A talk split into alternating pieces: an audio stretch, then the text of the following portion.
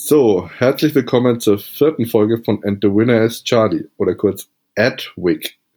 In unserem Sportrate-Podcast steht es aktuell 4 zu 2 für Peter. Hallo Peter. Yeah. Hallo Tim. ja, in der letzten Folge hatte ich einen kleinen Blackout, konnte keinen Punkt holen, während Peter drei Punkte für sich gewinnen konnte und jetzt einen kleinen Vorsprung hat, aber es ist ein Marathon, kein Sprint, das weißt du selber, ne? Das stimmt, aber du nennst es Blackout, ich nenne es ein ganz normales Spiel von Tim Eisenberger. um mir nochmal kurz das Format vorzustellen. Ähm, wir stellen gleich die Biografie eines Sportlers vor, jeder. Dieser Sportler, egal ob männlich, weiblich oder divers, heißt bei uns immer Charlie, damit er anonym bleibt. Nach der Hälfte des Vortrags hat dann der Ratende die Chance, einen ersten Tipp abzugeben. Am Ende darf er noch drei Fragen stellen und muss dann ein zweites Mal raten. Peter, hast du dieses Format jetzt endlich mal verstanden? Jetzt, wo du es nochmal so ausführlich erklärt hast, habe ich es, glaube ich, so langsam, also so langsam raff ich Ich muss mir vielleicht noch ein paar Notizen machen, aber das äh, sollte jetzt funktionieren. Gut, dann hat jetzt auch der größte Depp verstanden. Ähm, ja. Wer fängt an? Ja, wer fängt an? Wer anfängt, entscheidet gleich eine kurze Frage, die ich heute stellen darf. Und zwar, Peter, wer ist denn amtierender Handball-Weltmeister? Oh, amtierender Handball-Weltmeister ist Dänemark. Dänemark, genau. Gut, dann darfst du heute entscheiden, wer anfängt. Ähm, ah, ich habe einen ganz tollen äh, äh, Charlie. Ich würde tatsächlich anfangen wollen. Jo, leg los. Okidoki. Dann ähm, bin ich gespannt. Also ich kann schon mal voraussagen, wenn du das nicht weißt, dann ist richtig peinlich. Mal wieder Blamage, Blamagepotenzial hier. Auf jeden Fall. Ich kann dir nur raten, weiß das. also, fangen wir mal an. Also, Charlie wurde am 27. September 1965 in Beirut im Libanon geboren. Charlies Vater Malcolm war Spezialist für den Nahen Osten. Deshalb verbrachte Charlie auch große Teile seiner Kindheit im Libanon und auch in anderen arabischen Staaten. Tragischerweise wurde 1984 sein Vater, der zu diesem Zeitpunkt der Präsident der University of Bayreuth war, von einem militanten libanesischen Nationalisten ermordet. So steigen wir heute mal ein. Beirut, University of Beirut, ne? Richtig, genau. Okay.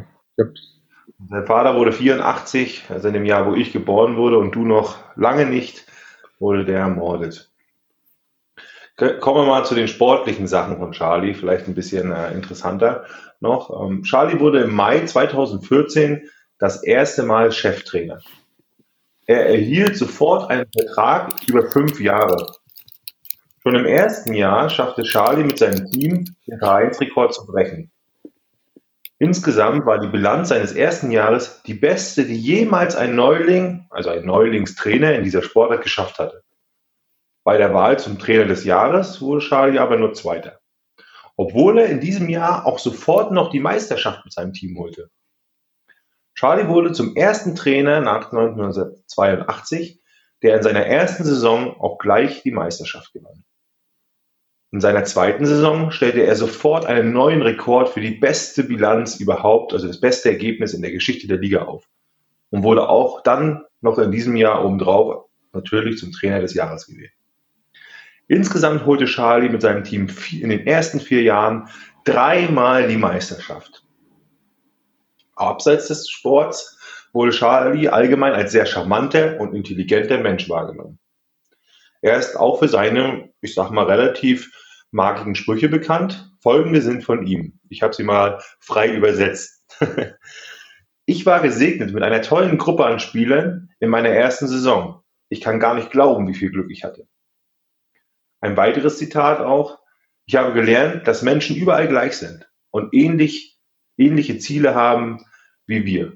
Sie wollen Gesundheit, Freude und die Möglichkeit für ihre Familien da zu sein. Auf die Frage, ähm, warum er denn äh, so schnell wirft, als ehemaliger Spielerprofi, ähm, nicht nachdenken, einfach werfen. Schon wenn du anfängst nachzudenken, hast du dein Ziel verfehlt. Der Spruch gefällt mir natürlich besonders gut. natürlich äh, war ich dafür bekannt, weniger nachzudenken und mehr zu werfen. Ähm, außerdem sagt er auch, ich hatte schon meine ganze Karriere über Glück. In einer selbstironischen, von ihm auch bekannten Art. Auch ist er jemand, der weit über den Tellerrand des Sports hinausblickte.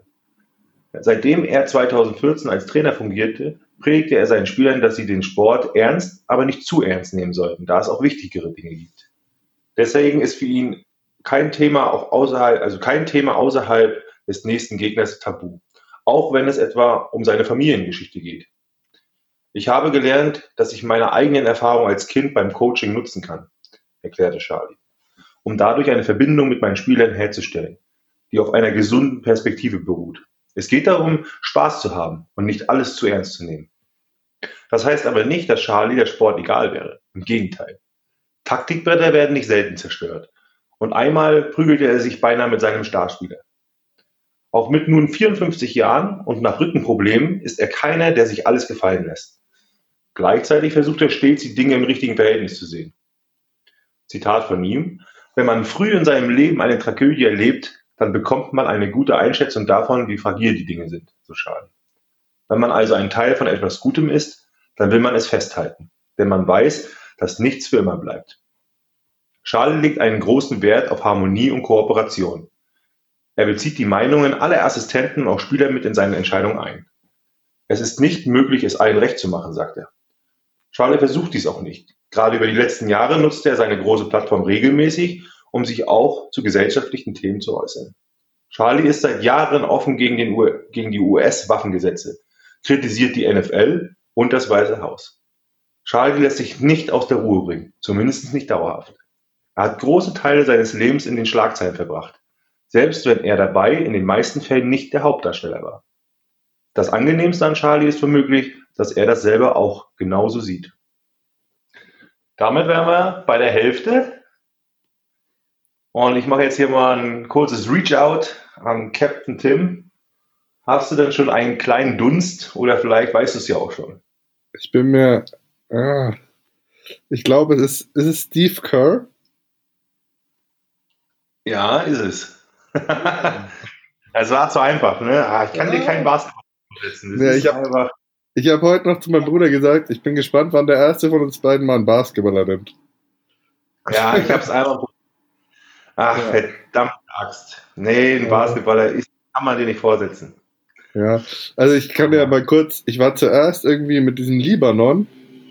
Das wusste ich natürlich nicht, die Story kannte ich nicht, krasse Story.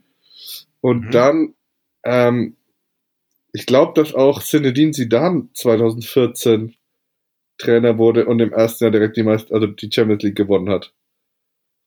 Dann war ich ganz kurz bei Zinedine Zidane und dann, als ich aber gemerkt habe, auch dass es Richtung Basketball ging und so, dann war ich relativ schnell bei, ja, mit dieser Bilanz, ah, dass er dann ah. im zweiten Jahr direkt die beste Bilanz hatte. Das war dann schon relativ verratend. Sehr, sehr, sehr gut, Tim. Aber wie gesagt, fand ich auch das war ein Layup, wie man in unserer Sportart ja, beim Basketball. Ja. Das war ein Layup und du hast ihn auf jeden Fall gemacht. Ja. Vielleicht noch kurz, würde ich noch kurz ein paar Sachen sagen. Ich glaube, für unsere Zuhörer ganz interessant, die vielleicht Steve Kerr jetzt nicht so kennen oder den als Trainer. Wie gesagt, habe hab ich erzählt, dass er sehr, sehr erfolgreich war als Trainer. Aber Charlie war nicht nur als Trainer aktiv, auch selbst als Sportler in der gleichen Sportart konnte er Erfolge vorweisen wie jetzt ja, kann ich ja jetzt sagen, im Basketball, ne, gewann er unter anderem die Weltmeisterschaft 1986 in Spanien mit der Golden, also die Goldmedaille. Wenn man die Weltmeisterschaft gewinnt, dann kriegt man ja eine Goldmedaille.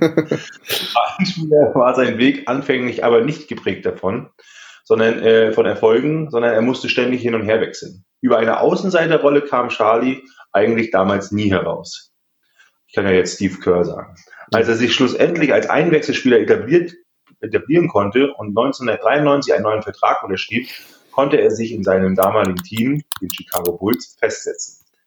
Er gewann drei Meisterschaften in Folge und wechselte danach zu seinem neuen Team. Dort wurde er auf Anhieb wieder Meister. Ich weiß nicht, ob du das wusstest, Tim. Ja, mit den er hat drei Meisterschaften mit den Bulls gewonnen und danach ist er zu den Spurs gewechselt und ist sofort wieder Meister geworden. Ja. Insofern ist Steve Kerr der einzige Spieler, der vier Jahre in Folge die Meisterschaft seiner Sportart in seiner Liga gewinnen konnte. Später musste er wieder wechseln zu einem anderen Verein, kam dann über einen Trade auf Umwegen wieder zurück zu den Spurs und gewann dort wieder die Meisterschaft. Danach gab Charlie dann auch seinen Rücktritt vom aktiven Profisport bekannt. Also wie erwähnt, hat Steve Kerr als Trainer bereits dreimal und als Sportler fünf Meisterschaften gewonnen. Insgesamt hat er also bereits acht Titel und ist immer noch als Trainer aktiv. Als aktiver Sportler traf Steve Kerr 89 von 170 versuchten Dreipunktwürfen.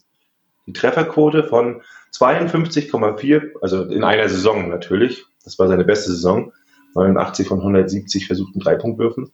Er war nämlich bekannt als Dreierspezialist. Die Treffpunktquote oder die Trefferquote von 52,4 Prozent war bis Saison 2019 die höchste in der Geschichte für einzelne, für die eine einzelne Saison. 170 Versuche hattest du auch, glaube ich, mal in einer Saison. Aber nicht in 80, äh, nicht in 80 ja, sondern in 25 Spielen. Eine Halbzeit, eine Halbzeit, genau. Charlie führt zweimal in seiner Karriere die Liga in Wurfquote von der Dreierlinie an, also einmal mit 50,7 Prozent und eben einmal auch mit diesen 52,4. 1997 gewann er auch den Dreipunktwettbewerb beim All-Star Game, nachdem er aber vorher schon dreimal erfolglos daran teilgenommen hatte. Stand Juli 2018 ist Charlie mit einer Karriere, also Steve Kerr mit einer Karrieretrefferquote von 45,4 Prozent der sicherste Schütze seit Einführung der Dreipunktlinie. Und als absoluten Tipp, wenn du es wirklich nicht gewusst hättest, hätte ich dich so richtig gedemütigt. Er spielte mit Michael Jordan zusammen.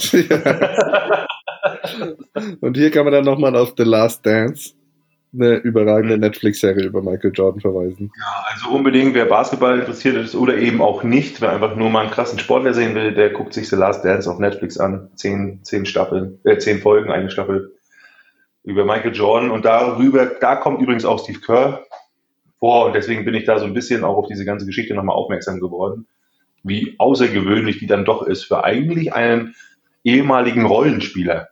Ja, das darf man mal nicht vergessen. So, ja, herzlichen Glückwunsch. Habe ich ausgeglichen, ne? Mhm. Jawohl. Aber wie bei jeder Sportart fast, es wird ja eine zweite Halbzeit gespielt, zumindest bei jeder Mannschaftssportart, oder? Ja. Oder so viele gibt es nicht, stimmt gar nicht. Das ist, eigentlich eine freche Lüge. Ich glaube, es gibt Es gibt ganz viele, es gibt Drittel und weiß ich was. Ja, oder Sätze. Ja, es gibt eigentlich relativ wenig. Müsste man mal statistisch äh, gucken, ob es überhaupt immer so Halbzeiten gibt. Ja, na gut. Bei äh, The Winner is Charlie gibt es aber eine zweite Halbzeit. Das stimmt. Ja. Richtig. Und manchmal auch eine dritte, wenn es mir nicht passt. ja, okay. Also, mein Charlie. Äh, zuerst mal hat er einen sehr komplizierten Namen, den ich natürlich jetzt nicht nennen werde und deswegen, darüber bin ich auch ziemlich froh, dass ich den hier nicht nennen muss, zumindest nicht andauernd. Ähm, Charlie ist sehr klein für einen Sportler, ist nur 1,64 Meter groß, wiegt nur 54 Kilo, also ungefähr ein bisschen mehr als die Hälfte von uns beiden jeweils. Ähm, bekannt ist Charlie wie die meisten Personen, die wir hier vorstellen, auch für seine Erfolge, deswegen ja auch And the Winner is Charlie. Ne? Er ist zweifacher Olympiasieger, vielfacher Weltmeister, und er ist im Laufe seiner Karriere bis zwischen, also intradisziplinär gesprungen, habe ich mir hier mal aufgeschrieben.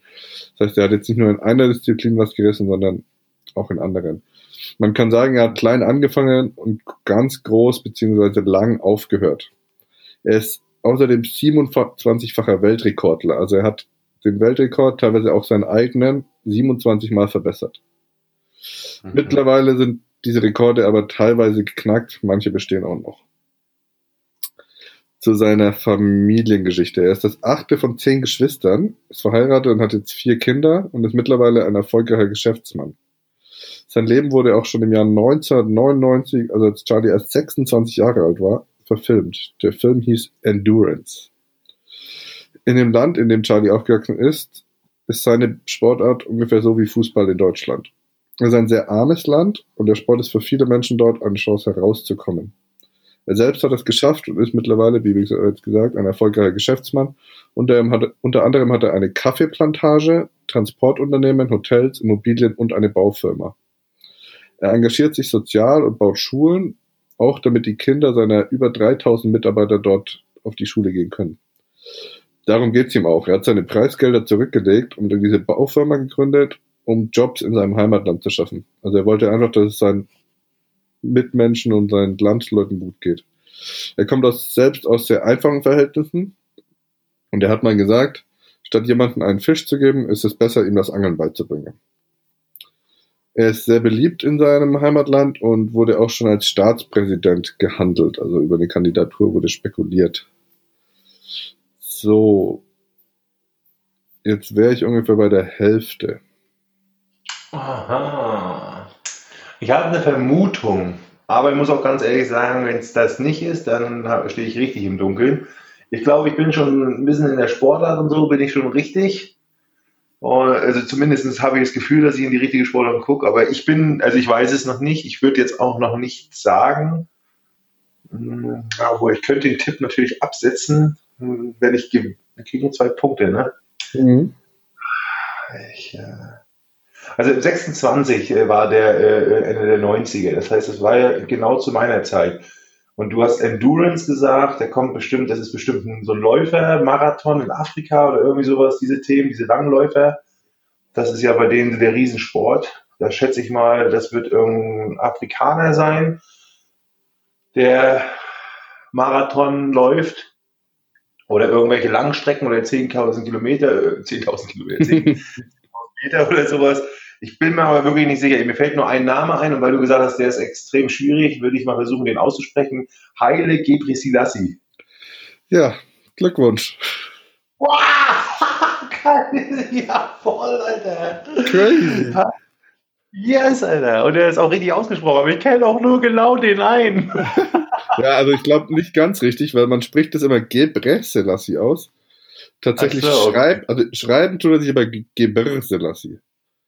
Ja, genau. Ja, der, der den, aber an den kann ich mich erinnern. Der ist halt einfach, einfach, der hat ja so ein bisschen diese Stereotypen des, des äh, äh, äh dunkelhäutigen Läufers, der da einfach irgendwie alleine alles im Grunde im Boden läuft. Äh, ja, irgendwie so ein bisschen geprägt, zumindest glaube ich für meine Generation. Ach, krass. Crazy. Interessant. Ja, erzähl mal weiter über den. Das ist äh, bestimmt interessant. Ja. Ja, also was richtig interessant war, hier einer meiner Arbeitskollegen war im, im Winter in Addis Abeba, wo er wohnt, und hat ihn interviewt. Und daraus habe ich sehr viele Infos nehmen können. Und ähm, sein Erfolg ist halt seinen Aussagen zufolge auf die besondere Höhenlage in Äthiopien zurückzuführen, wo mhm. die Luft besonders wenig Sauerstoff hat. Das ist Äthiopien und Kenia, die liegen da auf diesem Hochplateau in Afrika. Und deswegen kommen da diese ganz guten Läufer her. Ähm, zu Deutschland hat er eine sehr gute Beziehung. 93 ist er das erste Mal Weltmeister geworden und hat einen Mercedes bekommen und hat gesagt, wie stolz er darauf ist, dass die Leute in einem Land wie Deutschland ihn so lieben.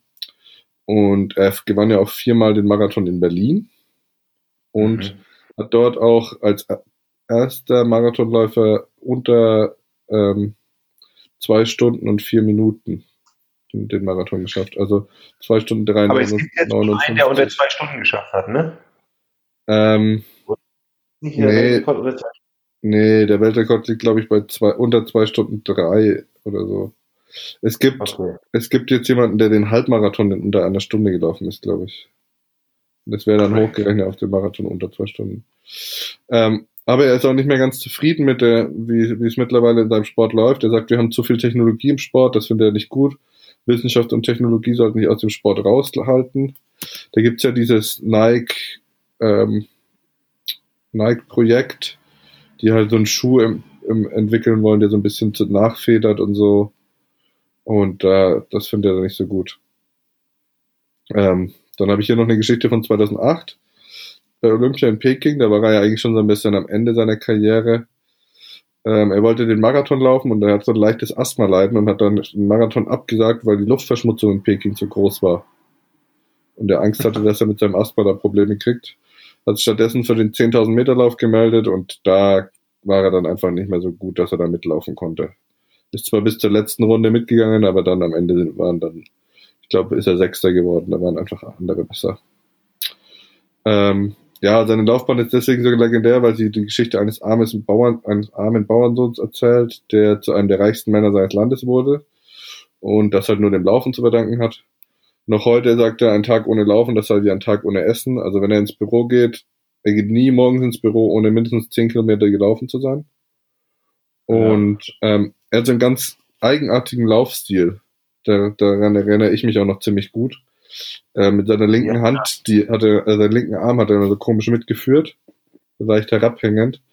Und das liegt daran, dass er früher immer mehrere Kilometer zur Schule laufen musste jeden Tag und unter seinem linken Arm hatte er früher immer seine Bücher. Und deswegen ist sein Laufstil so komisch. Kein Scheiß, oder? Ja. Alter. Ja, crazy. Hey, meinst du, wir werden zu gut für unseren eigenen Podcast? Nee, oder? Doch.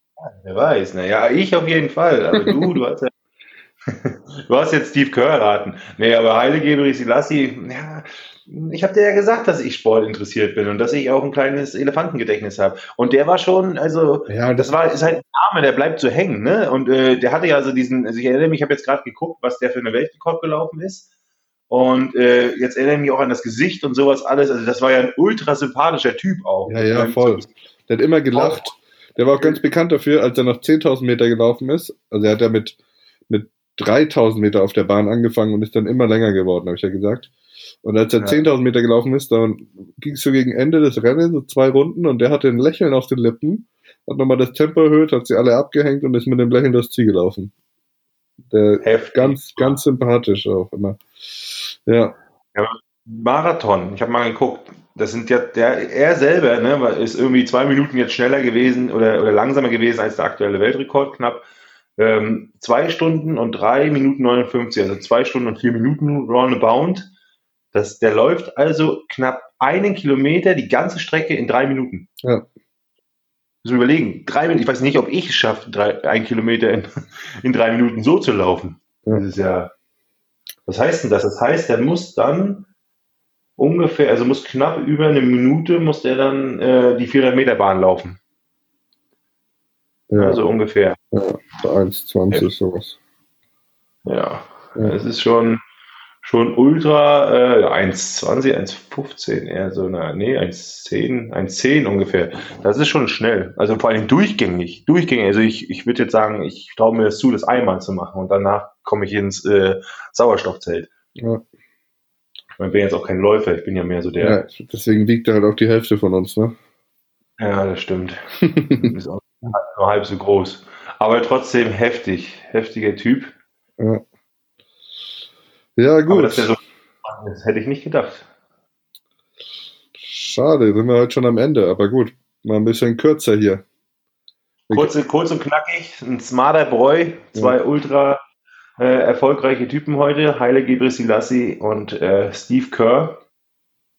Ja, und dann würde ich sagen, dann machen wir Schluss mit einem kurzen Zitat noch äh, von Steve Kerr, der, nachdem sie ihren sechsten Titel gewonnen hatten und Steve Kerr in einem äh, entscheidenden Spiel äh, den letzten Punkt gemacht hat, vor zigtausenden Mann, Menschen gesagt hat, äh, ja, äh, Trainer Phil Jackson meinte, ähm, wir müssen jetzt den Punkt machen und äh, ja, Michael Jordan hat sich nicht so wohl gefühlt mit diesen Situationen, äh, am Ende die Verantwortung zu übernehmen und deswegen hat er gesagt, muss er heute mal den Arsch von Michael Jordan retten und hat das Ding reingemacht. Und egal, was andere sagen, er bleibt bei der Geschichte. In dem Sinne, haut rein und viel Spaß. Tschüssi.